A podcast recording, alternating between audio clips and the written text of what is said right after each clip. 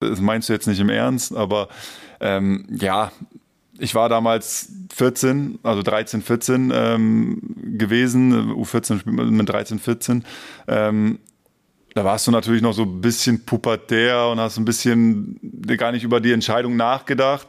Aber ich war damals absolut davon überzeugt, dass mir das einfach keine Lust macht, im Tor zu stehen. Also ich, ich stand da immer hinten rum gefühlt und habe nie was getan, äh, also zu tun bekommen äh, bei Werder Bremen dann auch nachher. Und ähm, wir hatten eine sehr, sehr gute Mannschaft, haben auch oben mitgespielt und wir haben eigentlich außer gegen den Top-Mannschaften nie was drauf, oder ich habe nie was draufgekriegt. Und so stand ich immer hinten noch im Winter im Kalten und mir, ich bin immer fast erfroren so ungefähr. Und das hat mir irgendwie irgendwann den Gedanken gebracht, ich möchte das alles hier nicht mehr. Wir haben es in der ersten Halbzeit des Schalke 04 Podcasts schon angedeutet. Es ist einer der kuriosen Geschichten rund um den Bundesliga-Fußball. Da geht ein unfassbar talentierter junger Torhüter, einfach weil er Bock hat, wieder zurück ins Feld. Und ist dort mindestens genauso gut, wenn nicht sogar noch besser. Sebastian Polter erzählt in der zweiten Hälfte des Schalke 04 Podcasts, präsentiert von Feldins, meinem Kollegen Hendrik Hohenberger und mir, Dominik Abel, warum ihm Länderspieleinsätze vor den Füßen lagen. Und er sagte einfach, nö, keine Lust, ich gehe lieber mit meinen Kumpels kicken. Das zeigt, wie er tickt, aber auch seine soziale Ader. Die beweist er auch häufig im Privatleben. Er ist einer, der geben kann und sich sozial engagiert. Alles jetzt und hier. Zweite Halbzeit. Let's go Schalke. Let's go Sebastian Polter. Polti, die zweite Halbzeit beginnt. Aufnahmegeräte und Kamera laufen für unseren Clip auf YouTube. Und die gute Nachricht, der VRR hat noch nicht eingegriffen. Muss man ja leider in diesen Tagen oder häufiger bei uns in dieser Saison hervorheben. Wie sieht's bei dir aus? Bist du bereit für den zweiten Teil des Gesprächs? Sehr bereit, ja. Immer bereit.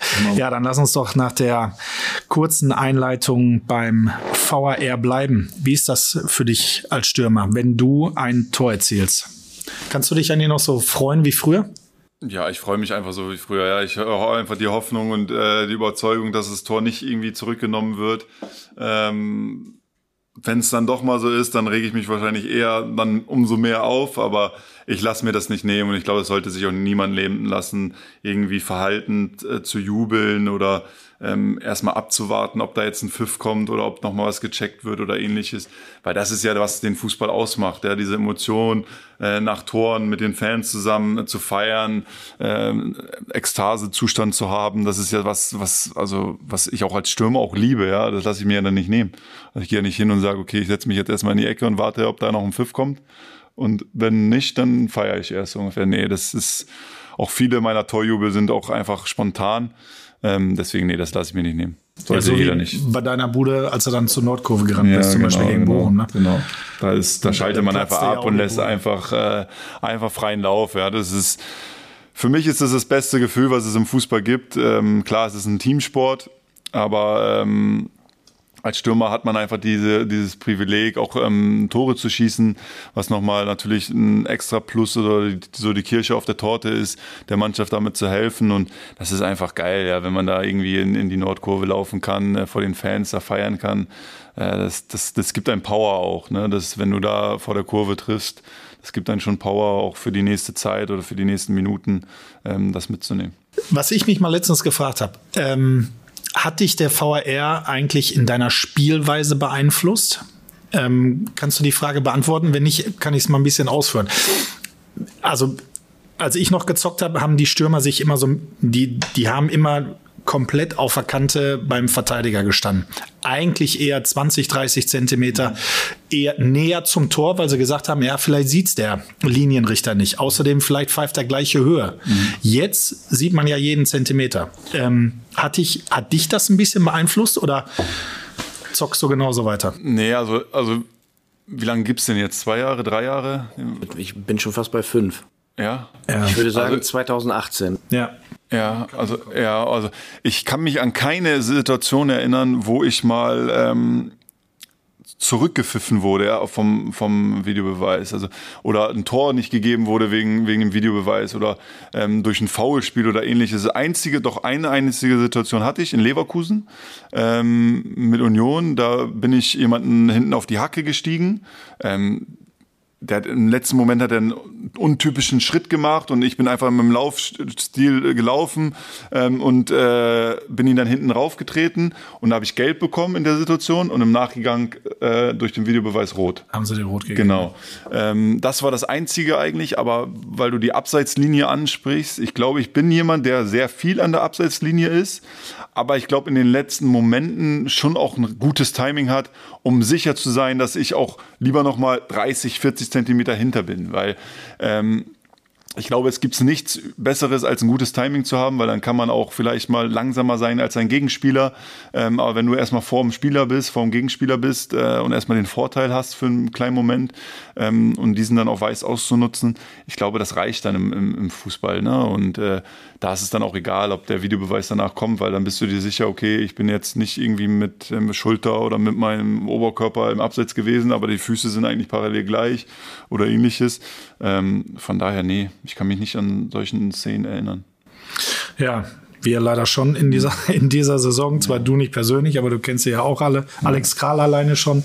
Eine Locke, ne? Ähm, beim Spiel gegen Wolfsburg. Äh, Hendrik, lass uns lieber das Thema wechseln. Aber Alex mit kurzer Frisur habe ich äh, im Stadion gedacht, wird das nicht passieren. Ne? Wahrscheinlich aber, nicht. Wahrscheinlich nicht. Es soll auch mal Trainer gegeben haben, die gesagt haben, du musst die Frisur ändern. Aber, äh, die gab es sogar hier. Ja? Die haben mich ähm, sogar, als ich noch einen Ohrring getragen habe, äh, der gleiche Trainer hat mich äh, schief angeguckt äh, und meinte, ob ich das Ding nicht äh, mal rausnehmen sollte. Ja, verrückt. Auch das gibt es. Ja. Themawechsel, Positionswechsel. Äh, du bist Stürmer, aber das bist du nicht immer gewesen, denn wer sich schon mal ausführlicher mit deiner Karriere beschäftigt hat, der weiß, Sebastian Polter war früher Torwart und es war ein richtig guter, hast bei Werder Bremen in der Jugend gespielt. In der U14 äh, hattest du sogar eine Einladung zur äh, deutschen Jugendnationalmannschaft äh, und hast abgesagt. Warum, äh, warum das denn? Ja, genau so hat mein Vater mich ungefähr auch angeguckt damals, als es passiert ist. Ähm, auch nur gelacht und gesagt, das meinst du jetzt nicht im Ernst, aber ähm, ja, ich war damals 14, also 13, 14 ähm, gewesen, U14 mit 13, 14. Ähm, da warst du natürlich noch so ein bisschen pubertär und hast ein bisschen gar nicht über die Entscheidung nachgedacht. Aber ich war damals absolut davon überzeugt, dass mir das einfach keine Lust mehr macht, im Tor zu stehen. Also ich, ich stand da immer hinten rum gefühlt und habe nie was getan, äh, also zu tun bekommen äh, bei Werder Bremen dann auch nachher. Und ähm, wir hatten eine sehr, sehr gute Mannschaft, haben auch oben mitgespielt und wir haben eigentlich außer gegen den Top-Mannschaften nie was drauf, oder ich habe nie was draufgekriegt. Und so stand ich immer hinten noch im Winter im Kalten und mir, ich bin immer fast erfroren, so ungefähr. und das hat mir irgendwie irgendwann den Gedanken gebracht, ich möchte das alles hier nicht mehr. Ich möchte nicht mehr im Tor stehen. Ich möchte noch weiterhin Fußball spielen, ja, aber, aber im Feld, also als Spieler, weil ich habe auch viele Trainingseinheiten damals schon in der U14 auch als Feldspieler dann mitgespielt, war halt ein drei Torhüter und hat immer ein Torhüter auch damals schon immer so im Feld mitgespielt. Und ähm, ich dachte mir dann halt, ja, das nach der Saison hörst du damit auf. Du spielst die Saison jetzt, wollte während der Saison schon aufhören. Ähm, da hat mein Trainer ähm, Harald Albrecht mich aber damals noch überredet, dass ich die Saison zu Ende spiele, weil ich einfach Stammtorwart war und wir auch wirklich um die Meisterschaft äh, damals äh, mitgespielt haben. Ähm, und ähm, sind leider am Ende nicht Meister geworden, aber ich habe die Saison zu Ende gespielt. Dann habe ich mich mit Thorsten Bolder, meinem Vater und Harald Albrecht, mein U14-Trainer, Thorsten Bolder war der U15-Koordinator und äh, Trainer der U15 damals von Werder Bremen, die mich hochziehen wollten. Das ist ja immer so Gespräche ähm, mit den Eltern zusammen mit meinem Vater. Ähm, und haben halt gesagt, ich werde sogar als jüngerer Jahrgang im U15-Bereich als Stammtorhüter starten, was nicht die noch nie gemacht haben. Gerade, aber, im, gerade im Tor ja auch. Gerade im Tor auch ähm, nie gemacht haben. Aber das haben die nicht nur gemacht, weil ich aufhören wollte, sondern einfach, weil die davon überzeugt waren, dass ich der Bessere bin gegenüber dem 90er-Jahrgang. Und ähm, das war ähm, damals Miele, äh, Mielitz war das damals, der da rausgegangen ist und dann Wiedwald, derjenige, mit dem ich konkurriert hätte, Felix Wiedwald der auch mittlerweile viele Bundesligaspiele gemacht hat. Er hat schon seine Karriere beendet jetzt, aber viele Bundesligaspiele gemacht hat. Und ähm, darüber hinaus habe ich auch eine Einladung für die U15-Nationalmannschaft bekommen von einer von drei Torhütern. Ähm, das beginnt ja immer mit, mit der U15 dann in der Nationalmannschaft. Ähm, und als ich das alles absagen musste, also erstmal den U15 Thorsten Bolder, den Koordinator und mein, mein U14-Trainer war das ja dann eh egal, weil ich nicht mehr in seiner Jugend war. Da musstest du ähm, ja schon einen halben Tag telefonieren. Ja, also wir, mein Vater musste da schon äh, die Gespräche führen und konnte halt auch nicht wirklich sagen, warum ich das alles machen möchte. Einfach weil ich keine Lust mehr hatte. Ja, das war einfach der, der Grund. Und ähm, ja, das dann damals wegzuschmeißen, haben mir viele gesagt, dass ich äh, doof wäre, dass ich das jetzt wegschmeiße, weil ich wirklich das Potenzial habe, auch Profi zu werden. Ähm, als sehr, sehr großer Torwart, ich war damals auch schon sehr, sehr groß, ähm, gegenüber den Jahrgängen, die älter waren als ich zum Beispiel auch. Und ähm, ja, aber für mich war es die richtige Entscheidung. Jetzt im Nachgang kann man immer auch sagen, es war die richtige Entscheidung, weil ich natürlich auch noch als Spieler Profi geworden bin. Ähm, aber das, das war mir damals egal, ob ich jetzt dann rausgehe ins Feld und nicht mehr Profi werde.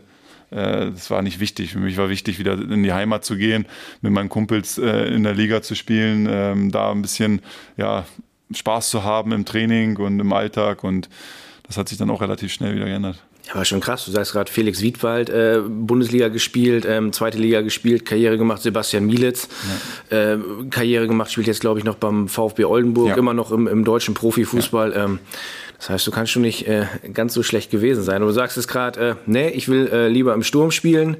Ja. Ähm, bist aus dem Werder-Nachwuchs dann zum SV Wilhelmshaven gewechselt in die Landesliga als Stürmer, musstest du irgendwas neu lernen, weil es ja ein anderes Anforderungsprofil ist oder also war es ja eh drin, du hast es ja gerade gesagt, weil du eh schon im, im, Feld gespielt hast? Ja, ich glaube, lernen musste ich schon viel. Ne? Also das ist konditionell bist du als Torhüter immer eher ein bisschen hinten dran. Also zumindest äh, war ich das damals, ähm, muss nicht jeder so sein, aber ich war es damals.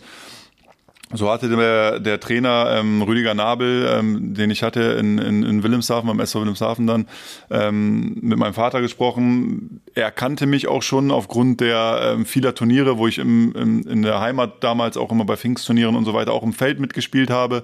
Teilweise eine Halbzeit im Tor, halt eine Halbzeit dann im Feld gespielt habe, schon in den Turnieren. Ähm, kannte er mein Potenzial einfach auch als Spieler. Wir haben damals in der Landesliga gespielt. Der Trainer meinte dann, Herr Nabel meinte zu mir, dass ich mich ein bisschen fit machen soll über die Sommermonate. Bin dann viel mit meinem Papa joggen gewesen, am, am Strand gewesen, ein paar Treppenläufe gemacht.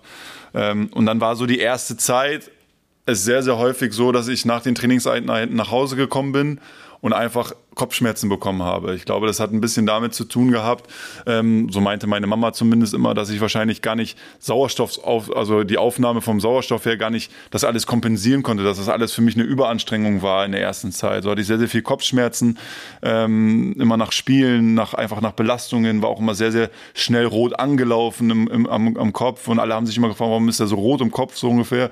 Ähm, aber es war einfach so diese Überanstrengung, so die erste Zeit. Aber es hat sich dann auch gelegt, ne? also mit jeder einzelnen Trainingseinheit wurde das besser, Jahr für Jahr wurde das besser und ähm, da war so ein bisschen eine Umgewöhnungszeit, ja. Also so schlecht bist du, glaube ich, auch nicht gestartet. Nee. Äh, in deinem Wikipedia-Eintrag steht zumindest äh, im ersten Spiel als Stürmer in der Landesliga direkt fünf Tore. Stimmt das? Ja, bei Osnabrück 2 damals. Ja. Wir haben in der Landesliga gespielt. Ähm, da war Osnabrück 2 äh, bei uns mit in der Liga. Ähm, die Osnabrücker waren so ein bisschen auch Favorit, was auf, den, auf die Meisterschaft anging. Ähm, und wir sind dorthin gefahren und ähm, ich durfte direkt von Beginn an spielen, weil sich der andere Stürmer verletzt hat. Äh, das war auch nochmal so ein bisschen ein Zufall wahrscheinlich. Ähm, und dann haben wir 5 zu 2 gewonnen und ich habe fünf Tore geschossen. Und äh, alle haben sich gefragt, wo kommt der her? Der war doch letztes Jahr nicht bei, dem, bei der Mannschaft. Und äh, ja, so fing das dann alles an. Habe dann in der, am Ende der Saison 69 Tore geschossen und sind trotzdem nicht Meister geworden, sondern BW Lohne äh, mit Thorsten Tönnies damals, der auch sehr, sehr viel getroffen hat. Und ähm, ja, das war so meine C-Jugendzeit. Ja, nicht so schlecht. Ganz, ganz gute Statistiken, ne? Ja, ordentlich. Und es stand kurz danach noch etwas in deiner persönlichen Statistik. Zunächst der Gewinn der deutschen Meisterschaft mit der Niedersachsen-Auswahl und wenig später das erste U-Länderspiel im DFB-Trikot. Da warst du dann wieder. Was haben die Verbandstrainer damals gesagt, als da plötzlich der Jünger als Stürmer wieder aufgetaucht ist, der vorher irgendwie sagte, nö, als Torhüter nicht? Ja, also das, ähm das ist schon bewundernswert. Also ähm, ich war ja für Niedersachsen in der, in der Niedersachsen-Auswahl. Das wurden wir dann ähm, hier in Duisburg-Wedau sind ja immer diese Länderpokalturniere gewesen. Ähm, da haben wir alle Spiele immer 1-0 gewonnen. Ich habe, ich glaube, drei Tore geschossen, ähm, wurde daraufhin dann auch für die Nationalmannschaft äh, berufen oder zumindest auch für die Lehrgänge erstmals berufen. Ähm, und mein Verbandssportlehrer, Herr Nürnberg, ähm, hat dann damals gesagt, äh, weil er mich auch als Torwart kannte, weil ich auch potenziell ein Spieler gewesen wäre, wenn er nicht zur Nationalmannschaft gegangen wäre, der halt auch für die Sachsenauswahl als Torwart in Frage kommt, dass er das so noch nie erlebt hat und äh, also gesehen hat, dass man innerhalb von zwei, drei Jahren diesen Weg so umschlagen kann und wirklich dann in die Frage, in Frage zu kommen für die Nationalmannschaft, ja. Und ähm, das war dann so. Ich war dann nur 18 Nationalmannschaft, äh, auch, auch relativ erfolgreich, habe auch gute Spiele gemacht, ähm, mich für weiteres dann empfohlen. Und ähm, ja, in der, in der Situation habe ich dann nicht wirklich nach, also dran nachgedacht. Ne? Also ich habe einfach gemacht. Es war, es lief alles gut. Man hat positives Feedback bekommen von allen Trainern ähm, und hat einfach versucht, besser zu werden. Thomas Nürnberg war damals mein Trainerausbilder in Basinghausen, als ja, ich meine mein Lizenz gemacht habe. So klein ist die ja. Welt. Aber lustigerweise hast du dann ja auch, kann man ja schon sagen, jetzt hast du natürlich dein Ziel erreicht, Bundesliga-Profi. Ja. Aber man kann auch sagen, als Torwart. Denn irgendwann ist es ja auch so gewesen, also zumindest aussichtsweise, im Bundesligaspiel mit Mainz in Augsburg. Christian Wettklo, Schalker kennen ihn, der rennt ja bei uns noch rum. Der hat die rote Karte gekriegt, ne? ähm, nach einer Notbremse an Arcadio Schmielig. Mhm. Und er konnte nicht mehr wechseln. Also du ab ja. in eine Bude. Ja? Und wir haben mal Wetti gefragt. Wir haben mal Wetti gefragt, wie das damals gewesen ist. Mhm. Aus seiner Sicht. Da fällt mir ein, Saison 13, 14, Auswärtsspiel in Augsburg. Ich habe kurz vor Schluss die rote Karte bekommen in der Nachspielzeit. Wir lagen zurück. Ich bin bei einer Standard mit nach vorne. Und äh, ja, Ball wurde abgefangen. Im Rückwärtssprint habe ich dann den Stürmer, der schon durch war, alleine aufs Tor lief, äh, ja, gefault, habe dann glatt rot bekommen und in der Nachspielzeit hat sich dann, ja, habe ich auch erst im Nachhinein gesehen, der Sebastian sich das Trikot angezogen, die Handschuhe von mir genommen und hat einen Freistoß äh, ja, spektakulär gehalten, wirklich wie in Torwartmanier. Und äh, deshalb äh, ja, rätsel ich heute noch, wenn ich dich jetzt sehe bei uns im Training, wäre vielleicht deine Position nicht besser gewesen, die im Tor als, als Stürmer.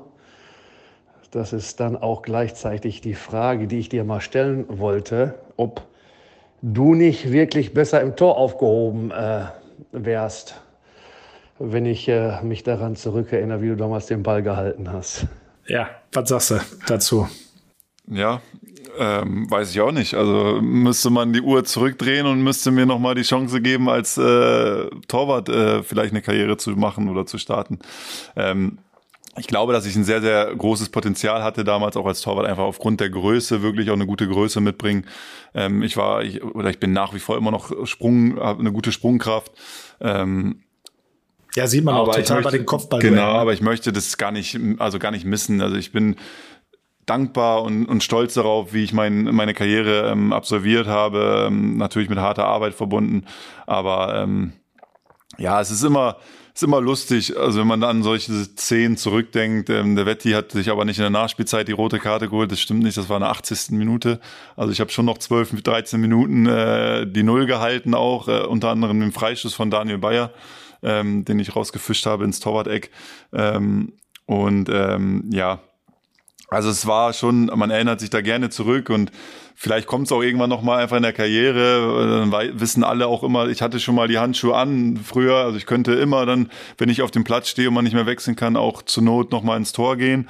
Und ähm, ja, ist doch was Schönes, was Positives. Und beim nächsten Mal kannst du dem Wetti sagen, Junge, ich habe dir auch nicht zugetraut, dass du überhaupt sprinten kannst und den Arcadio Schmiedig überhaupt kriegst. Ne? Ja, ob das ein Sprint war, das sei dahingestellt. da müssen wir uns die Bilder nochmal anschauen. Wobei die, die Szene, wie du den Freistoß hältst, äh, die habe ich tatsächlich noch äh, jetzt vor Augen, beziehungsweise mir auch nochmal angeguckt bei der, bei der Recherche. Ja. Das war so ein Thema, das äh, fiel mir irgendwie morgens mal ein, als wir den Podcast vorbereitet haben, so das, das Thema, da war doch mal was. Äh, hatte ich erst gar nicht auf dem Schirm, dass Wetti dann der, der Übeltäter war, aber Passt. das war jetzt eine, eine glückliche Fügung. Ähm, aber ich glaube, Wetti ist gestolpert. Ja. Ähm, aber dass du eine Vergangenheit als Torwart hast, äh, und das ist tatsächlich auch in deiner aktuellen Mannschaft äh, bekannt. Und äh, wir haben uns mal umgehört bei einem, der jetzt zwischen den Pfosten steht. Ralf Fährmann, der stellt die nächste Frage. Glück auf, Polti. Ich bin's, Ralle Fährmann, dein Torwartkollege. Ähm, ich habe ja gehört, dass du zum Gast beim Podcast bist. Deswegen habe ich die ehrenvolle Aufgabe, dir jetzt äh, schöne Grüße zu bestellen und natürlich auch eine Frage zu stellen. Mich würde es brennend interessieren, wie du es geschafft hast, so muskulöse Beine zu bekommen. Die sind ja sehr, sehr untypisch für so einen Stürmer. Deswegen frage ich mich, sind die noch von deinem Torwarttraining von früher oder wie hast du das geschafft? Ja, die auch raus. Was meint er? Ach, keine Ahnung. Also ich weiß es nicht. Ähm, also ich habe muskulöse Beine, ja, das stimmt schon. Äh, vielleicht auch einen mus äh, muskulösen Hintern, ähm, den er schon das ein oder andere Mal dann auch irgendwo gespürt hat, weil ich ihn weggedrückt habe, wenn er auf dem Boden lag. Aber nee, ähm, ich weiß nicht, ob ich da irgendwas Besonderes für gemacht habe damals, früher in der, in der Jugend. Ich habe auch nie wirklich äh, spezifisch dafür trainiert. Also muss ich auch sagen, also ich jetzt nicht in der Jugend, dass ich trainiert habe, in der Karriere klar, immer mit der Mannschaft auch äh, das trainiert, auftrainiert. Ähm, vielleicht einfach die gute Nord Nordlichtmilch, die, die es oben gab, die, die meine Mutter mir damals irgendwann mal ähm, zubereitet hat. Aber sonst wüsste ich keinen, keinen Grund so wirklich. Ne. Aber mit Ralle verstehst du dich eigentlich ja, gut, sehr ne? gut, sehr gut, ja. Oder? Ralle ist ein guter Junge. Ja, wir haben zusammen die YouTube-Geschichte ne, im Ja. Hotelzimmer ähm, Genau. produziert und äh, kann ich euch, also den Hörerinnen und den Hörern, nur wärmstens empfehlen. Packen wir auch in die Shownotes, weil da ist äh, Lachen pur. Ja, also kurz vor Tränen in den Augen. Ja, Ralle ist ein sehr kommunikativer Typ und mit dem kann man, wie gesagt, alles, alles durchleben, also positiv wie negativ. Also ich glaube, jemand auch, der selbst wenn man nicht läuft, immer für einen da ist, ähm, was ich jetzt in der Zeit noch nicht ähm, erleben musste. Aber ja, man, mit dem kann man immer lachen, wenn man morgens in die Kabine guckt, äh, reinkommt und guckt ihn ins Gesicht, dann fängt man schon an zu lachen. Ähm, ich, der hat so eine Art an sich, die einfach äh, mitreißend ist, positiv ist und ja, bin froh, Ralle kennengelernt zu haben. War auch schon zu Gast bei uns im Podcast. Packen wir euch auch in die Show Notes. Absolut. Lass uns noch mal in deine Jugend reisen, Polti. Frühjahr 2006. Aufgrund deiner starken Leistung in der Niedersachsen-Auswahl ist Eintracht Braunschweig auf dich aufmerksam geworden. Und du hast dich damals zu einem Wechsel entschieden. Und ein Jahr später ging es weiter zum Nachbarn, dem VfL Wolfsburg. Hast du eigentlich damals in einem Internat gelebt? Ja, also ich habe, ich bin mit, wie alt war ich da? Äh, 15, glaube ich, 15, äh, fast 16, bin ich dann nach Braunschweig ge äh, gegangen. Und ähm, dort war es so in Braunschweig, die hatten nicht das typische Fußballinternat, sondern ähm, früher wurde das sehr viel mit Wohnungen gemacht. Das heißt, die Wohnungen wurden komplett äh, 20, äh, 24 Stunden, ähm, sieben Tage die Woche wurden die äh, betreut von jemandem, der das Essen gebracht hat, also Frühstück, Mittag, Abendessen. Ähm, die Wohnungen wurden gereinigt äh, und so weiter. Ähm, das lediglich, was wir machen mussten, ist unser Zimmer selber aufräumen und die Wäsche waschen, ähm, unsere eigene private. Und da habe ich damals in Braunschweig in dem Jahr mit äh, zwei 19-Jährigen zusammen gewohnt, ähm, die natürlich auch so ein bisschen, der, die waren in der U19 und die hatten natürlich auch ein bisschen so diesen Blick auf mich, noch ein bisschen auf mich mit drauf zu gucken. Ähm, und ähm, das, so war das in Braunschweig. Und dann bin ich nach Wolfsburg ja das Jahr später. Da war es dann so, dass Wolfsburg damals ähm, gerade frisch ein neues Internat hochgezogen hat. Ähm, wirklich mit, ich glaube, 20 oder 22 Internatsplätzen ähm, für die Jugendspieler. Und ich war dann einer der ersten, der dann mit dort eingezogen ist. Und ähm, ja, das war dann natürlich nochmal das Nonplusultra, ne? aber jetzt muss man immer auch die Verhältnisse sehen, Wolfsburg hat ein bisschen mehr Geld als, als Braunschweig gehabt und ähm, war ein bisschen weiter als alles andere. Und ähm, ja, da war ich dann in Wolfsburg im Internat, das war schon nochmal ein anderer Schnack und ja, auch, auch echt schön, sowas zu erleben, weil man, also ich habe da persönlich gelernt, wie wäscht man Wäsche und das alles schon mit 15, 16, 17. Ne? Also wie lernt man Wäsche, wie lernt man auch äh, eigene Abläufe zu koordinieren, ähm, wirklich auch Arzttermine selber auch schon zu organisieren und so weiter. Da war dann nicht immer jemand dabei, ähm, der dir das dann geholfen oder dir geholfen hat. Und ich glaube, das ist auch etwas, was mich dann auch für die für meine privatliche Laufbahn, also für meine Privat, für das private Leben auch weitergebracht hat, weil ich einfach auch da gereift bin, ne? so relativ früh. Ähm, für meine Eltern war es nicht so schön, weil ich relativ weit weg war von zu Hause, sind dann immer regelmäßig gekommen. Das ist natürlich nie schön, wenn der eigene Sohn dann so weit weg ist. So gerade von, für meine Mutter war das damals sehr, sehr schwierig, aber ähm, für mich persönlich hat das jetzt im Nachgang ähm, sehr, sehr viel gebracht, ja. Wie viele Kilometer sind das? Wilhelmshaven bis Braunschweig, Wolfsburg ist ja ziemlich gleich, so ungefähr. Ich glaube, es sind so 280 Kilometer circa. einmal Also, quer durch Niedersachsen. Ne? ja, genau, so zwei, zweieinhalb Stunden ist man da schon immer gut gefahren. Meine Eltern sind leidenschaftliche Wohnmobilfahrer schon immer gewesen. Die sind dann immer zu mit, haben das immer verbunden mit einem Wochenende im Wohnmobil, dann irgendwo auf Campingplätzen zu sein und unsere, meine, also unsere, meine Spiele zu gucken. Ähm, oder wo ich dann später 18 war in Wolfsburg, da hatte ich eine eigene Wohnung auch, dann haben sie auch mal bei mir geschlafen. Genau. Aber schon relativ früh erwachsen geworden, ne? Ja, man, man wird da ja so ein bisschen reingedrängt, ne? also was ist gedrängt, aber man, man muss das ja durchleben, positiv wie negativ. Also auch ich habe damals dann Fehler gemacht, äh, die man dann einfach macht. Also meine Wäsche komplett durchgehauen und alles eingegangen, so ungefähr. Äh, und konntest danach nicht mehr anziehen, weil du auch aus Versehen auf 60 Grad gewaschen hast. Und da gibt's ganz viele Sachen, ja. Aber ich glaube, dass das, dass das einen schon prägt, ne? So relativ früh das zu lernen. Ähm, und das kann einem ja nur helfen in, in dem weiteren Leben leben. Und äh, so hat es mir bis jetzt bis heute geholfen. 40 Grad oder 60 Grad, also das kann auch noch im höheren Alter passieren. Also Buntwäsche, Weißwäsche? Ja, habe ich, hab ich mal gehört, aber du sagst es gerade, äh, man wird schneller erwachsen, man muss äh, früher eigene Entscheidungen äh, treffen und äh, da haben wir noch einen perfekten Zeitpunkt für unser kleines Spielchen entweder oder. Ja. Ich gebe dir zwei Begriffe vor und du musst dich für einen entscheiden. Mhm. Ähm, fangen wir doch mal an. Äh, Eredivisie oder Championship? Championship muss mal kurz erklären, du hast äh, in, in Niederlanden gespielt bei Fortuna Sittard und bei Queens Park Rangers in England. Warum Championship? Ähm, ist einfach eine physisch stärkere Liga als gegenüber die Eredivisie und ich mich selber auch eher in einer physischen Liga sehe, wo ähm, körperbetont Fußball gespielt wird, als vielleicht jetzt in der Eredivisie, wo rein purer Offensivfußball gespielt wird. Deswegen die Antwort. Wie war es in England? Hatte man da eigentlich groß Zeit zum Trainieren bei 46 Saisonspielen, äh, ja. Ligapokal, FA Cup? Äh. Ja. Also ich habe in, äh, in 16 Monaten habe ich 58 Spiele gemacht. Das ist schon schon eine, eine stolze Nummer und ich habe nicht jedes Spiel gespielt. Also ähm, ich war zwar gesund, aber nicht jedes Spiel gespielt. Ähm, ja, ist was anderes. Ne? Also da hat man echt teilweise drei Wochen, äh, drei Wochen hintereinander englische Wochen. Das heißt, du spielst sechs, sieben, acht ja. Spiele. Äh, da kannst du gar nicht trainieren. Also da bist du nur am Regenerieren. Äh, da bist du vielleicht mal kurz auf dem Platz, aber machst nur Standardtraining. Äh, dann hast du mal eine Woche frei, Länderspielpause und dann hast du vielleicht wieder drei englische Wochen hintereinander. Also das ist schon ähm, schon was anderes. Aber auch daran gewöhnt man sich. Irgendwann ist ja Sommer, da kann man dann Urlaub machen. Äh, Nordsee oder Südsee? Nordsee. Klares Ding, ne? Heimat. Genau, Heimat verbunden, sowieso schon immer gewesen. Ähm, Südsee, ich muss dazu sagen, dass ich nicht so der äh, Typ bin, der gerne in der Sonne ist. Also ich habe gerne Sonne, kein, keine Frage. Aber so alles über 25 Grad ist dann schon schwierig. Und ähm, gerade im Sommer ist dann in der, in der Südsee dann auch mal ein bisschen wärmer als im Norden bei uns vielleicht. Da weht wenigstens noch ein Wind. Wie weit war es von dir, von deinem Elternhaus zum Strand oder zur, zur See?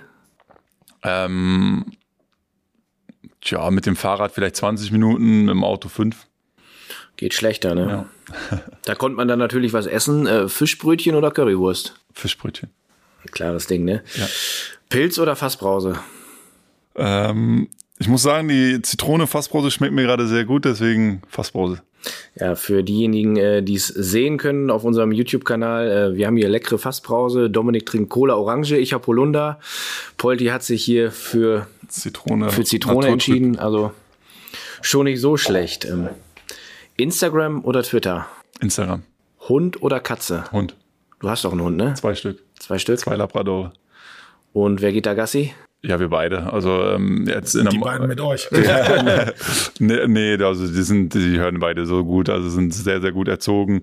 Ähm, nein, also wir beide häufig mhm. zusammen. Ähm, natürlich muss das immer ein bisschen auch angepasst sein vom Training her.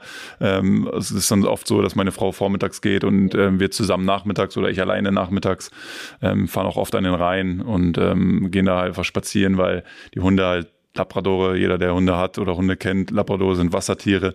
Die sind immer gerne im Wasser, wenn es, wenn es die Temperaturen mit sich bringt und ähm, ja, fahren auch mal gerne ans Wasser. Schlager oder Hip-Hop? Schlager. Was hörst du da so? Ach, alles querbeet. Äh, vom Ballermann-Hits über, äh, weiß nicht, Helene Fischer, äh, also wirklich alles. Kann, mit, mit Ballermann-Musik und allgemein Schlager kann man mich wirklich immer kriegen. Ähm, Hip-Hop ist da eher meine Frau, die hört eher gern Hip-Hop R&B. dann könntest du bei mir mitfahren tatsächlich. Also letztes Jahr die Rückfahrt aus dem Trainingslager, die elf Stunden, da haben wir einmal äh, die Ballermann-Playlist durchgehört. Horrorfilm oder Komödie? Oh, ist schwer. Poltergeist. Ja. Der ist so schlecht, der Witz, den musste ich jetzt Ja, bringen. der ist so flach, ja. Äh, ich glaube, ich würde eher sagen, eine gute Komödie als ein schlechter Horrorfilm, weil das ist nicht, dann ist nicht gut. Das lassen wir so stehen. Lass uns vom echten Rasen auf den virtuellen wechseln. Du hast vor rund zwei Jahren dein eigenes E-Sports-Team gegründet. Ja. Warum? Ähm, ja, warum? Also ich hab, äh, bin schon immer leidenschaftlicher Gamer gewesen, der selber auch spielt, ähm, auch viele verschiedene Spiele spielt und das schon seit über 10, 15 Jahren jetzt. Ähm, das einfach auch die Kindheit mit so ein bisschen geprägt hat bei mir. Und da hat sich irgendwann so ein Gedanke entwickelt, äh, wirklich ähm, auch mal was Eigenes zu haben, was Eigenes aufzubauen, Leuten die Chance zu geben, gerade jungen Leuten die Chance zu geben, das Ganze auch ähm, ja beruflich zu machen oder zumindest das Hobby, das Hobby ein bisschen Geld mit zu verdienen und ähm, den den jungen Leuten auch etwas zurückzugeben einfach. Und äh, Leute kennenzulernen, äh, Leute auch wirklich in ihrer jungen Phase auch ähm, mit etwas an die Hand zu geben, jetzt nicht nur auf dem virtuellen Rasen, sondern allgemein auch menschlich etwas mitzugeben. Da sehe ich mich einfach schon sehr drin. Das ist jetzt abgesehen von, von der Firma oder von, von dem virtuellen Rasen. Ähm, dass die Leute da ähm, FIFA spielen, primär. Ähm, auch so, dass ich gern jüngeren Leuten etwas mitgeben möchte. Ja, also dass, dass ich wirklich auch sage, ähm, all diesen Erfahrungsschatz, den ich gemacht habe in meiner Karriere, menschlich sowie auch sportlich, dass ich auch wirklich äh, das weitergebe. Und das ist, wird mich auch noch weiter ähm, mit, oder das wird noch mal weiter mitziehen, auch nach meiner Karriere, dass ich dann auch da ähm, in, was im Jugendbereich eventuell machen möchte und ähm, auch da schon ein bisschen hinsichtlich denke. Und ähm, die Firma war, also das, ähm, die E-Sports-Firma war mal einfach für mich dann ein guter Zeitpunkt, etwas zu starten, wirklich auch Leute kennenzulernen, ähm, gepaart mit dem Sportlichen, was ich im, auf dem reellen Rasen mache, ähm, dass man den Jungs auf dem virtuellen Rasen einfach helfen kann und auch etwas mit an die Hand gibt. Da muss ich aber noch mal dazwischen grätschen. Jetzt hast du dich um Stevie gekümmert mit dem mit dem Essen, hast alleine aufgeräumt. Jetzt hast du viele, jetzt hast du viele Kinder. Ja, da kümmerst du dich auch drum. Du hast Hunde, da kümmerst du dich auch drum. Jetzt sagst du, du möchtest denen eine Chance geben, den Jugendlichen im E-Sport-Bereich und guckst sogar nach der Karriere. Woher, woher kommt, was ist das, eine soziale Ader? Oder nee, sag mal, also wo, woher kommt das? Hast du das mitbekommen von deiner Familie? Ähm, oder wieso bist du so? Ja, ich glaube, äh, wenn man vier Geschwister hat, also ich habe vier Geschwister, ähm, bei uns war immer viel los im Elternhaus, ähm, dann haben wir immer sehr, sehr viele Freunde da gehabt, von jedem einzelnen Geschwisterchen, da hatte immer Freunde da, Schlafpartys, äh, Pyjama-Partys und so weiter. Da hat man einfach schon von Anfang an, glaube ich, sehr, sehr viel um sich herum gehabt, also Leute um sich herum gehabt, mit denen man sich immer sehr, sehr gut verstanden hat. Aber ähm, ich bin sehr früh gereift, das hatte ich ja vorhin erklärt, mit den 14, 15 zu Hause weg. Äh, ich musste mich selbst verständigen, ich musste immer selber kommunikativ sein, ich musste mir neue Freunde äh, suchen, äh, ob das jetzt in Braunschweig war oder nachher in Wolfsburg. Du, du willst ja auch ankommen in der Stadt oder in, in der Schule oder ähnliches. Das heißt, du musst ja auch Kontakte knüpfen. so Und das hat mich geprägt und ähm, das hat wahrscheinlich dem gemacht, wo ich jetzt bin, dass ich wirklich auch sage, okay, ich habe eine soziale Ader in dem Sinne, dass ich einfach Leute gerne um mich herum habe, ob es meine eigenen Kinder sind, ob es die Hunde sind, ob es meine Frau ist, mit, äh, mit den Kindern zusammen, mit den Hunden zusammen, ob es hier bei der Mannschaft ist. Ähm, ich bin allgemein gerne unter Leuten, unterhalte mich gerne, bin sehr offen, sehr kommunikativ, ähm, lache gerne mit Menschen, mit meinen Mitmenschen drumherum und ähm, bin aber auch immer ein Freund davon, auch wirklich etwas jemandem mitzugeben. Ich bin zum Beispiel auch schon seit sieben Jahren jetzt im Kinder- und Jugendhospiz in Wilhelmshaven ähm, Botschafter. Das ist eher eine nicht so schöne Sache, ähm, wenn man wenn man das auf den Punkt bringen möchte, ähm, weil die Familien dorthin gehen, um ähm, ja, einfach geholfen, also den Familien wird geholfen, um wirklich die letzte Phase des Lebens einfach, ähm, ja, nochmal Kraft zu tanken auch. Und auch das ist etwas Negatives, was ich aber gar nicht so negativ für mich persönlich sehe, ähm, sondern einfach auch da den Leuten etwas mitgeben möchte. Ich möchte für, für sie da sein, auf der Art und Weise, wie ich für sie da sein kann und ähm, vor allen Dingen auch helfen, gerade finanziell auch helfen. Ich bin jemand, der auch sehr privilegiert bin, auch aus einem guten Elternhaus kommt, natürlich auch das zu schätzen weiß, was ich in meiner Karriere erreicht habe, mir auch hart erarbeitet habe, keine Frage.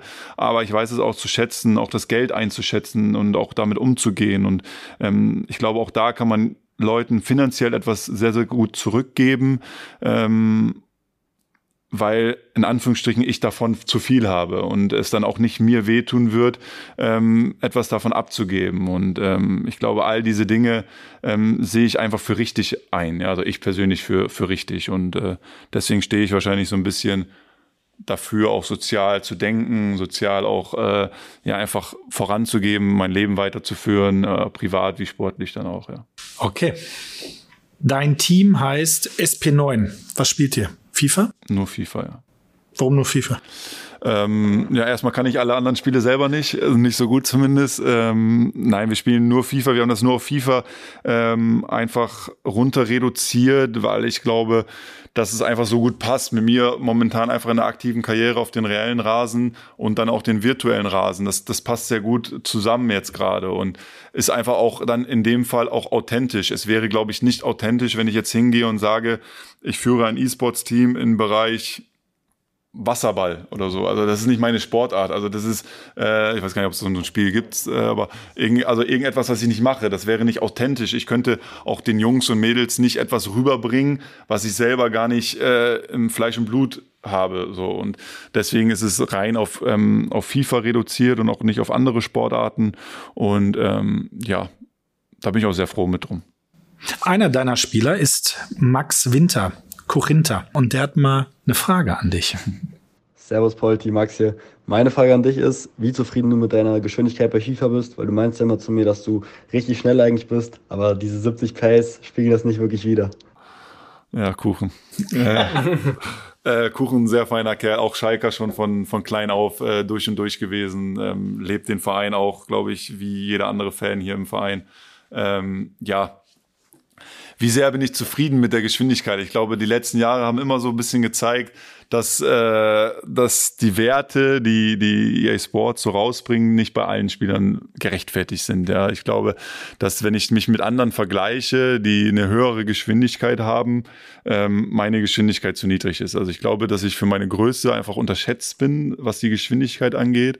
Also ich laufe in der Bundesliga auch an die 34 Stundenkilometer. Das ist jetzt kein kein Bestwert oder ähnliches, ähm, aber Leute denken immer, aber, ich, aber genauso gut wie andere, die höher Genau, aber Leute denken immer, äh, der Polti, der ist voll langsam und der kommt ja nicht aus dem Knick und äh, jetzt, jetzt, jetzt wenn man den in Zeitlupe zeigt, genau hat man Standbild. So. Und ähm, ja, und aber das ist nicht so. Also das ist, wenn man zumindest, wir haben ja mittlerweile wirklich digital äh, überall digitale Werte, auch im Training und in den Spielen, die wir auch ähm, gespiegelt bekommen.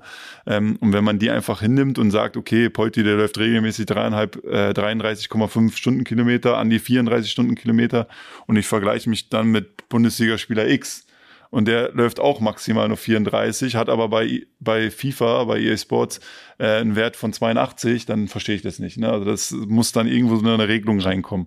Und ähm, ja, aber es ist letztendlich nur ein Wert auf einer Karte. Also ein bisschen eitel. Ja, vielleicht. Nicht, nicht richtig wertgeschätzt vielleicht. Aber kannst du da über deine Kontakte als äh, E-Sport-Team nicht mal so einen Wink geben?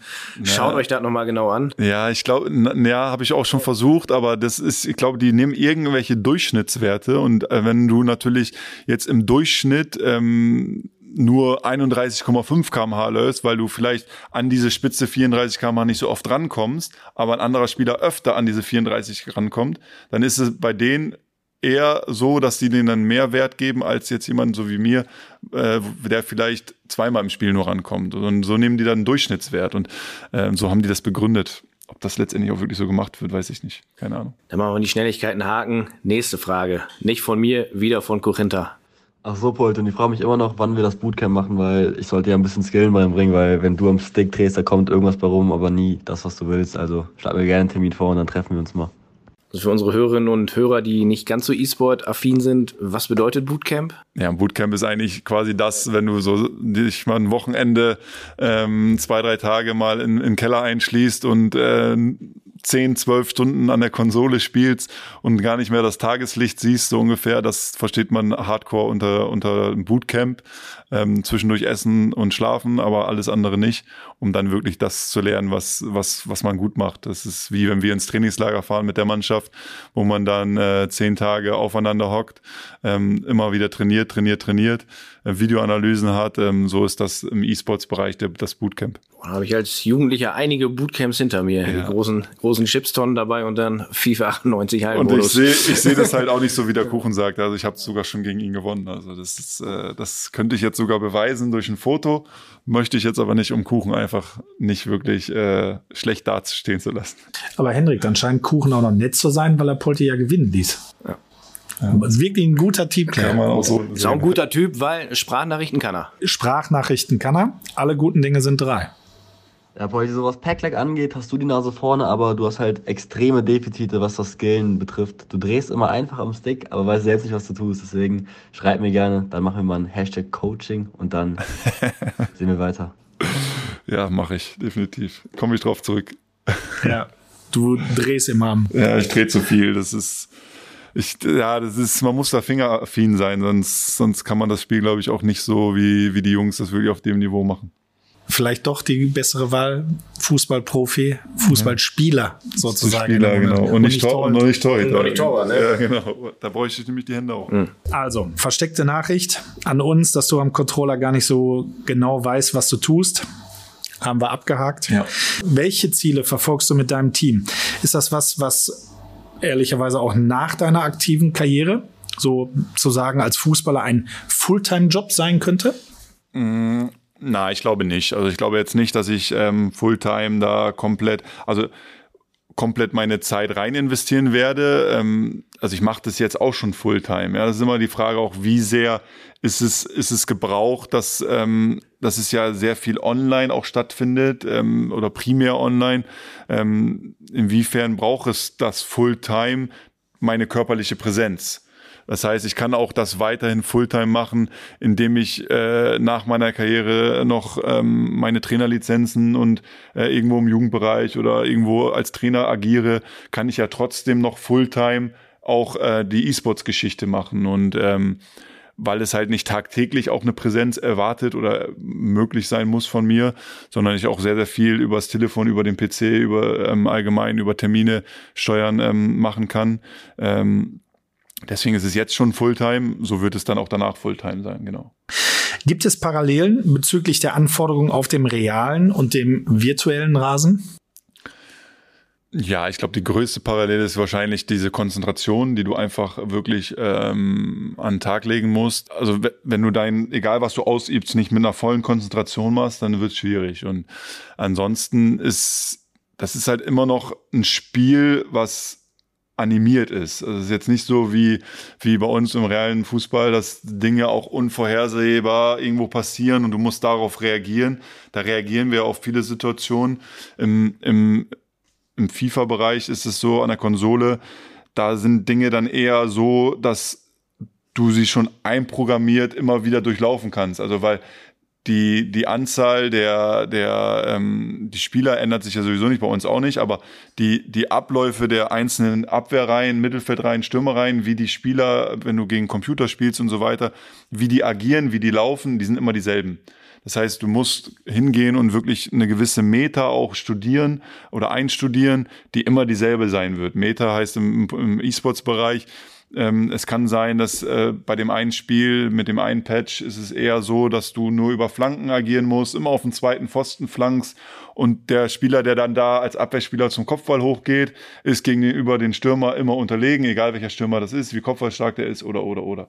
So und dann ist das eine Meta und diese Meta spielst du immer wieder durch, weil du weißt, diese Meta bringt dich zum Erfolg. Wenn du jetzt zum realen Rasen hingehst und sagst, äh, ja, wir spielen jetzt immer lang auf dem Polter oder lang auf den Terodde und der verlängert den Kopf äh, mit dem Kopf dann den Ball ins Tor und das gibt uns ein Tor, ja, dann würden wir es auch machen. Aber es geht nicht. Also sonst äh, hätte jeder, wäre jeder deutscher Meister und äh, es wird keine unvorhersehbaren Sachen passieren. Und das hast du im, im E-Sport zum Beispiel nicht. Da ist alles sehr vorhersehbar, sehr trainierbar und eigentlich durch Wiederholung auch ähm, echt gut auszuführen. Dann.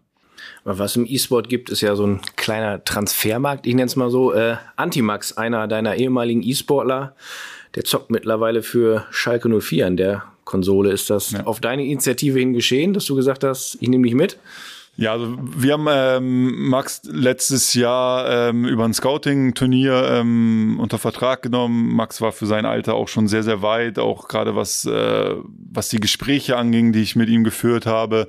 Und ähm, abgesehen von seinem Potenzial, was schon übertrieben gut war ähm, in meinen Augen, ähm, ist es darüber hinaus jetzt so gewesen, er hat bei uns in dem Jahr schon sehr gut performt, auch auf den Turnieren und so weiter schon gut performt. Und dann hat es einfach die Möglichkeit ergeben, ähm, zu sagen, okay, äh, der Max kann bei einem Bundesliga, einem Bundesligist unter Vertrag kommen, weil ich, also als Organisation, als Firma, habe gegenüber den, ähm, den Bundesligisten einen Nachteil und das ist die VBL. Die VBL zu spielen, die virtuelle Bundesliga. Ähm, und das ist für Max etwas, was in seiner Vita einfach auch wirklich ihn nochmal voranbringen kann. Und ähm, er auch sehr, sehr stark auch performt dieses Jahr bei Schalke, was mich natürlich auch glücklich macht. Und so ist der Kontakt da auch zustande gekommen, dass wir Gespräche geführt haben vor der Saison, ähm, um Max hier unterzubringen. Und ähm, ja, jetzt ist er Teil der, der Schalke-Familie und ist, glaube ich, sehr, sehr glücklich. Und in der Schalke-Familie schickt man sich auch mal gerne Sprachnachrichten. Da haben wir nämlich auch eine. Moin Polti, hier ist Antimax. Äh, ich hoffe, dir und deiner Familie geht's gut. Ich hätte da aber noch mal eine andere Frage an dich und zwar, zahlt sich der Grind in Rivals mittlerweile aus oder steht da leider immer noch die 400 vom Skillwert? Ja, dann erzähl uns doch mal, was er damit meint. Ja, also das, ähm, es gibt in, in FIFA gibt es eine Online-Funktion, ähm, die Rivals, die nennt man Rivals, darüber qualifizieren sich alle E-Sportler ähm, für die Turniere, für die Qualifier und so weiter, ähm, die du im Jahr ähm, fünf Stück hast. Und äh, du fängst halt in Liga 10 an ähm, und kannst dich ja halt dementsprechend bis zur Liga 1 und dann über der Elila, äh, äh, ersten Liga in, im Online-Bereich gibt es dann noch die Elite-Liga. Bis zu der bin ich auch gekommen, also ganz so schlecht bin ich dann auch nicht. Und in der Elite-Liga gibt es dann ähm, einen Skillwert. Und der Skillwert fängt an, wenn du in der Liga anfängst, bei 500. Ähm, und die E-Sportler, die auf die Turniere sich qualifizieren, die müssen mindestens 950, 980 haben. Ähm, um dann wirklich auch sich zu qualifizieren. Und äh, mein Skillwert ist da eher immer dann runtergegangen und nie über 500, sondern eher Richtung 350, 300. Äh, und deswegen sagt er das. Und ähm, ja, man bekommt halt auch pro Sieg dann nur acht oder zwölf Punkte teilweise und die bringen mich dann ja auch nicht wieder voran, weil ich danach wieder fünf Spiele verliere und dann kriege ich minus 15 Punkte und dann bin ich bei 300. Ja, das ist halt schade. Du hast gerade vom Sichtungsturnier gesprochen. Wie, hilf mir mal eben, wie, wie sichtest du deine Spieler? Hast du, hast du ein Netzwerk? Hast du Kumpels, mit denen du das gemeinsam guckst? Machst du das persönlich? Ja, also ich habe das ähm, damals, wo ich das angefangen habe ähm, zu gründen, habe ich mit einer Firma, die halt nennt sich King Esports, ähm, die ist in Deutschland sehr, sehr bekannt, aber auch in Europa.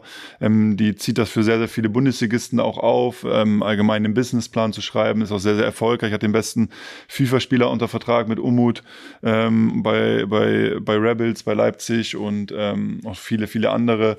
Und da machen wir das dann so, dass wir ein Online-Format ähm, haben, wo wir ähm, online die qualifi also die, die sich qualifizieren für das Turnier oder die sich angemeldet haben für das Turnier, ähm, gegeneinander spielen. Ganz normales, ganz normalen Turnierverlauf. Ähm, und über diesen Turnierverlauf äh, hast du am Ende einen Gewinner. Und ähm, diesen Gewinner ähm, habe ich dann damals, hatten wir vier Turniere mit vier Gewinnern jeweils. Ähm, die vier haben wir nochmal gegeneinander spielen lassen. Das waren dann für uns die besten vier, zumindest von den Skill, von den, von dem wie sie das Spiel beherrschen, habe ich diese vier noch interviewt. Interviewt in dem Sinne, dass ich jeden Einzelnen in einem Videocall ähm, persönlich kennengelernt habe. Ähm, ja, einfach auch seine Ambitionen, die er hat, auch ähm, wie er mit der Geschichte E-Sports auch umgeht, wie reif ist er, wie weit ist er allgemein schon von der Person, ähm, was würde er mit in SP9 E-Sports mit reinbringen bei uns in die Firma.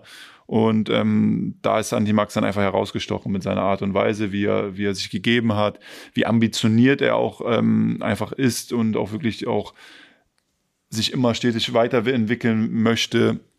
Und ähm, ja, da ist Antimax sehr, sehr uns ans Herz gewachsen, sodass wir ihn dann letztes Jahr unter Vertrag genommen haben. Ja, so läuft das eigentlich oder so lief das Scouting-Turnier dann eigentlich ab. Ja. Das Voraussetzung, dass äh, die Jungs in deinem Team dich aufstellen als Mittelstürmer? Nein, ist keine Voraussetzung, aber hat der ein oder andere mal getan. Ich glaube, die Jungs in der VBL nutzen das momentan auch sehr, sehr häufig, dass sie allgemein vorne spielen mit Terodde, Kicke Top, glaube ich, und ich. Sind so die häufigsten, die gespielt werden. Ähm, die sind ja eh alle gleich. Also alle Offensivspieler, alle Stürmer haben die gleichen Werte in der VBL-Liga. Äh, äh, in dem Modus. Und ähm, da geht's dann eher darum, um die Größe, ähm, weil alle groß sind und du dann die Größe brauchst. Und ähm, von daher stellen sie mich auf, netterweise. Ähm, und ich glaube, habe auch schon das ein oder andere Tor geschossen. Von daher, ähm, ja, läuft's da sehr gut. Stellst du dich selbst auf? Ja, also ich spiele auch schon mit mir selbst mal, ähm, auch dann mit meinen Neffen oder so oder mit Freunden allgemein spielt man auch schon mit sich selbst. Aber es gibt in diesem Ultimate-Modus gibt's deutlich, deutlich bessere Karten, ähm, so dass ich dann mich eigentlich eher nicht mehr aufstelle. Nee. Und gegen Neymar ein Tausch. Ja, genau, das auch, ja. du hast gerade davon gesprochen, dass du ganz passabel zockst, ganz gut, aber eigentlich auch dafür reicht's eigentlich nicht. Ähm, wenn du dich jetzt so da reinkniest, könntest du damit noch Geld verdienen? Also könntest du da Profi werden? Nein, ich glaube nicht, weil ähm, du brauchst äh, an dem Controller oder bei dem Spiel brauchst du auch eine sehr, sehr schnelle Reaktionszeit um wirklich auch dann äh, gewisse Dinge einzustudieren und auch eine Fingerfertigkeit, die sehr, sehr gut sein muss. Und ähm, ich glaube, das kriege ich jetzt in meinem Alter nicht mehr trainiert. Also es ist auch nicht umsonst so, dass die E-Sportler im, im, meistens in der Hochphase zwischen 16, 15, 16 bis 24 sind. Also weil einfach da die Konzentration und die Reaktionsgeschwindigkeit einfach noch ähm, gegeben ist gegenüber jemand Älteren. Ich sage jetzt nicht, dass ein älterer Spieler das nicht auch noch haben kann, ähm, aber ähm, die besten Spieler sind eigentlich die jungen Spieler, also bis 23, 24, 25, ja. Hast du zu Hause einen Gaming Room? Ja, unten im Keller. Sehr, sehr groß sehr, sehr viel Licht, sehr, sehr viel. Herrenzimmer. Ja, so ein Herrenzimmer. Meine Frau ist da sehr, sehr selten drin. Wenn sie da reingeht, dann sagt sie, ja, das stinkt hier drin und mach mal das Fenster auf. Aber ähm, ja, das habe ich und das werde ich mir auch nicht nehmen lassen. Nee. Er räumt ja auch immer auf, ne? Wenn genau. Stevie da war oder Rafa Korte bei. Das kommt dazu. Das, das ist dann ja auch drin, ne? Das stimmt. Die Chipskrümmel wegsaugen. Ja. Ja. Polti, was mir im letzten Sommertrainingslager in Mittersill aufgefallen ist, als wir uns kennengelernt haben, äh, nach den Trainingseinheiten hast du dir drei, vier Mal die Kameras von unserer, die Kamera von unserem Fotografen geschnappt. Ist das auch so ein Hobby von dir? Ja, ich weiß nicht, ob das ein Hobby, würde ich es jetzt so extrem nicht nennen, aber ich mache Interesse zumindest. Ja, Interesse ist da. Ich mache auch sehr sehr gut, äh, gerne Fotos und äh, auch im privaten äh, Leben dann, ähm, wenn es dann irgendwo immer hingeht und das heißt, es muss hier ein Foto gemacht werden für die Familie, Freunde, meine Frau und ihre Schwestern oder so, dann werde auch immer ich angesprochen, weil ich anscheinend die besten Winkel und äh, die besten ähm, Perspektiven einfach sehe. Ähm, deswegen mache ich das schon sehr, sehr gerne, ja. Also ähm, im Trainingslager in meiner ganzen Karriere habe ich immer gerne auch dann Fotos äh, gemacht, immer eine Kamera geschnappt und habe dann ein Foto geschossen. Und da sind ja auch immer einige ganz gute bei rumgekommen. Ja. Ich würde sagen, war nicht so schlecht. Also wir haben einige auf unseren Social Media Kanälen auch mal äh, verwendet. Also als Kamerakind Polti ja. äh, lief ganz gut. Also ja. Praktikum bei uns, Lust? Ja, warum nicht? falls ihr, liebe Hörerinnen, liebe Hörer, mal Lust auf ein Praktikum oder auch eine Festanstellung auf Schalke habt, äh, schaut regelmäßig auf schalke04.de vorbei. Im Bereich Verein und Karriere findet ihr dann alle Jobangebote und äh, ja, dann geht es darum, ob ihr euch gegen Polti durchsetzen könnt. Auf schalke04.de findet ihr ebenfalls das Spielerprofil von Polti. Und da muss ich zum Abschluss noch einmal auf deine bisherigen Vereine eingehen. Über fast alle haben wir nämlich jetzt an verschiedensten Stellen hier im Podcast schon einmal gesprochen, aber ich zähle sie noch einmal auf. Profi, VfL Wolfsburg, Nürnberg, Mainz, Union Berlin, Queens Park Rangers, Fortuna Sittert und den VfL Bochum. Gibt es eine Station, an die du besonders gerne oder am liebsten zurückdenkst? Alle, äh, finde ich ja, also irgendwie schon Traditionsvereine, dann irgendwie aber modern, ähm, Ausland. Alle ja, ich glaube, so ich glaube, zwei Vereine würde ich, würde ich da nennen, einfach, ähm, die mich am meisten geprägt haben, glaube ich. Ja, das sind einmal der VW Wolfsburg. Ich bin un, um, unter Felix Magath, wie vorhin schon erwähnt, äh, dort Profi geworden, ähm, auch sechs Jahre da gewesen. Ähm, und alleine dieses Privileg zu haben, Fußballprofi zu werden, wovon man als Kind auch wirklich geträumt hat, ähm, wo man hart für gearbeitet hat, ähm, Profi zu werden, das, das prägt einen, das erste Bundesliga-Gespiel gemacht zu haben, ähm, das erste Tor geschossen zu haben.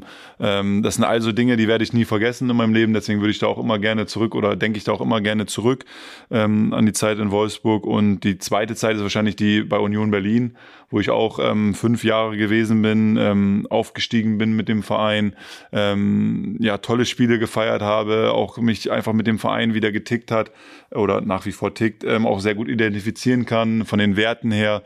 Ähm, einfach so gewesen ist, wie ich auch bin und äh, allgemein muss ich dazu sagen, alle Vereine sind so, wie ich mich selber auch sehe. Ja, deswegen suche ich mir die Vereine auch dementsprechend dann auch so aus, dass ich auch einfach zu dem Verein passe ähm, mit meiner Art und Weise, wie ich menschlich ähm, ja unterwegs bin. Und ähm, da bin ich stolz und dankbar bei jedem Verein, den ich gespielt habe und auch spiele. Hast du von jedem deiner Ex-Clubs ein Trikot zu Hause? Ja, von jedem Trikot. Von also du hast ja immer also bei manchen Vereinen ist es ja so, dass du auch ein Auswärtstrikot und ein drittes Trikot hast. Und ich habe eigentlich von jedem, also ich müsste jetzt wirklich nochmal nachschauen und gucken, ob es wirklich so ist. Aber ich glaube zu wissen, dass ich jedes einzelne Trikot besitze, was ich selbst mal getragen habe. Ja. Krass. Also ein richtiger Trikotsammler? Ja, Trikotsammler äh, jetzt nicht extrem, glaube ich, gibt es schon noch Mitspieler, mit denen ich gespielt habe, die sammeln noch extremer.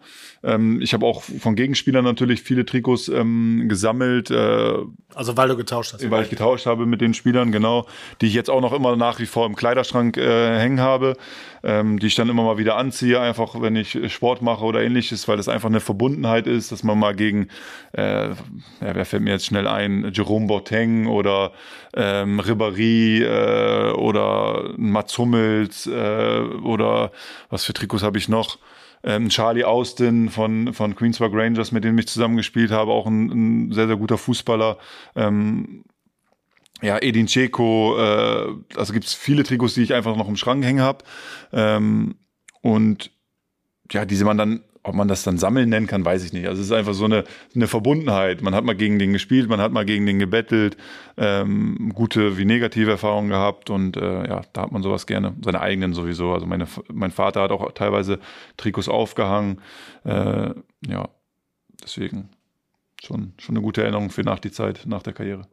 Ein paar hast du aufgezählt. Was ist dein größter Schatz? Das ist immer schwer zu sagen, glaube ich. Mein größter Schatz, meine Frau wahrscheinlich. ähm, Valentinstag war doch. Ja, war aber das, das muss noch mal gesagt sein. Ähm, liebe Grüße. Und ähm, nein, ich glaube, alle sind irgendwo besonders. Vielleicht Edin Dzeko, weil Edin Dzeko ist so ähm, der Spielertyp, wo ich mich als, als junger Spieler auch einfach also den ich hinauf schon wieder sorry äh, den ich hinaufgeschaut habe einfach wie er Fußball gespielt hat ja. Also wie er seinen Körper eingesetzt hat wie er den Ball mit dem Körper behandelt hat wie er auch einfach sich in, in Situationen gebracht hat. Ähm, war das für mich in der Zeit wo ich dann oben bei den Profis trainieren wollte einfach ein Sinnbild dafür wo ich einfach mal hin möchte als Profi und ähm, was ich auch erreichen möchte. Und äh, deswegen wahrscheinlich Edin Dzeko äh, ja, mit der Nummer 9 drauf, mit dem VW-Emblem vorne drauf. Das ist wahrscheinlich das, was am wertvollsten ist in meiner. Apropos Trikot, wir haben noch einen Tipp für euch, liebe Hörerinnen und Hörer. Auf shop.schalke04.de sowie in allen Fanshops vor Ort sind die Trikots aus der laufenden Saison gerade reduziert. Alle Trikots, alle Farben jetzt für 64,95 Euro anstatt 84,95 Euro. Und nach dem Podcast heute meine Empfehlung, sichert euch das Trikot vom Polti mit der 40. Aber charmant, eine Werbung verpackt, den Gast nochmal gestreichelt. Also ich glaube, besser wird's heute nicht. Äh, Polti, haben wir in unserem Fragenkatalog irgendwas noch vergessen? Irgendwas, was dir noch auf dem Herzen liegt? Nein, ich glaube nicht. Also ich hätte jetzt an den Gruß an deine Frau nicht gedacht. Ja, okay. Ja. Haben wir, habe ich gut verpackt. Auch nochmal charmant verpackt, ne? Also verpacken können wir. Hast du zumindest nicht aufgeschrieben gehabt, oder? Nee. nee. Nein, also war alles, alles toll. Dankeschön, ja, dass ich hier sein durfte. Dann sagen wir auch herzlichen Dank für die Zeit, die du uns geschenkt hast. Alles Gute, werd schnell wieder fit und Danke. wir sehen uns auf dem Platz. Genau, so sieht's aus. Dankeschön. Danke. Abpfiff, das war sie, die zweite Halbzeit unseres Schalke 04 Podcasts mit Sebastian Polter. Wir haben viel erfahren über unseren Stürmer, der früher einmal im Tor stand. Und je mehr ich darüber nachdenke, desto überragender finde ich diese Geschichte. Du sagst der U-Nationalmannschaft als Torwart ab und bist ein Jahr später doch Teil des Teams als Angreifer. Wir, das sind mein Kollege Dominik Abel und ich, Hendrik Hohenberger, bedanken uns fürs Zuhören. Abonniert uns gerne, wenn noch nicht geschehen, in eurer Podcast-App. Und wenn ihr schon mal da seid, lasst gerne eine Bewertung da. Wir freuen uns über euer Feedback. Die nächste Folge ist bereits in Planung. Wen wir ins Felddiensteck einladen, das wird an dieser Stelle noch nicht verraten. Glück auf und bis zum nächsten Mal.